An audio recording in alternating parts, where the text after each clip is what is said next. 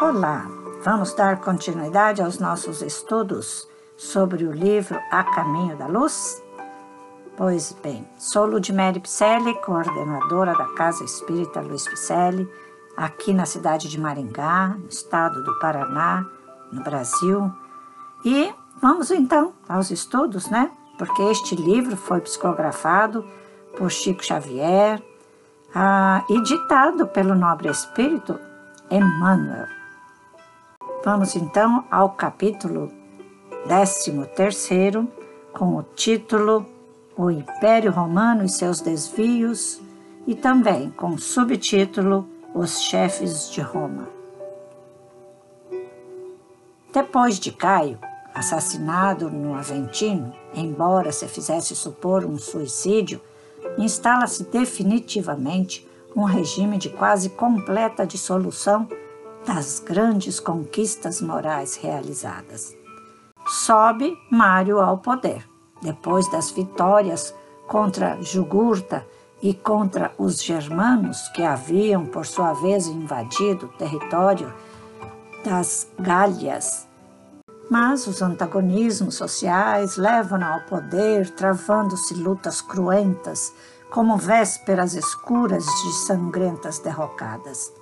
Em seguida surgem Pompeu e a Revolução de Catalina, muito conseguindo a prudência de Cícero em favor da segurança da cidade. Verifica-se logo após o primeiro triunvirato com a política maneirosa de Caio Júlio César, que se alia ao Pompeu e a Crasso para as supremas obrigações do governo. As citações históricas, todavia, desviariam os objetivos do nosso esforço.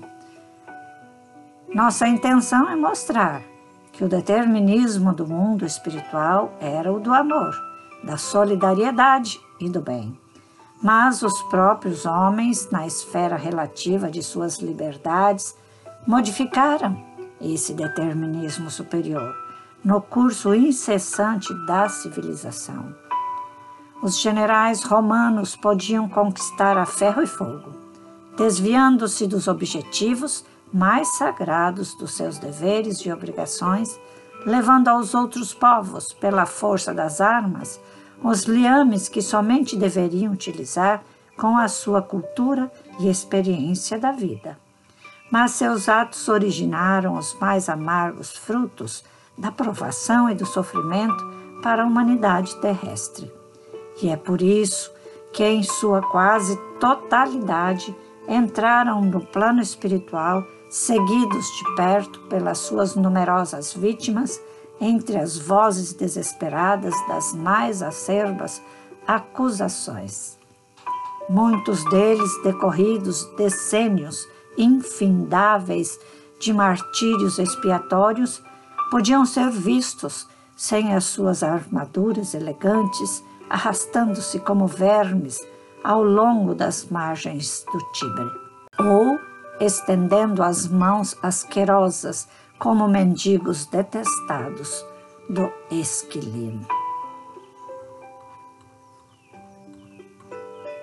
A caminho da luz, todos nós estamos a caminho da luz.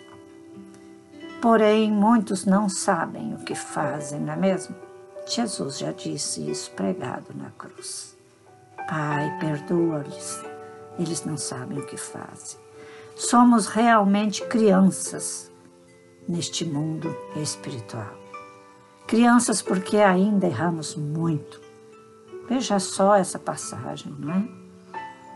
Olha a lei de causa e efeito aqui muitos deles decorridos decênios infindáveis de martírios expiatórios, podiam ser vistos sem as suas armaduras elegantes, arrastando-se como vermes ao longo das margens do Tibre, ou estendendo as mãos asquerosas como mendigos detestados do esquilino. Nós queremos isso para nós? Nascer novamente e arranjar um corpo e uma prova desta, então saibamos trocar os nossos passos aqui neste planeta.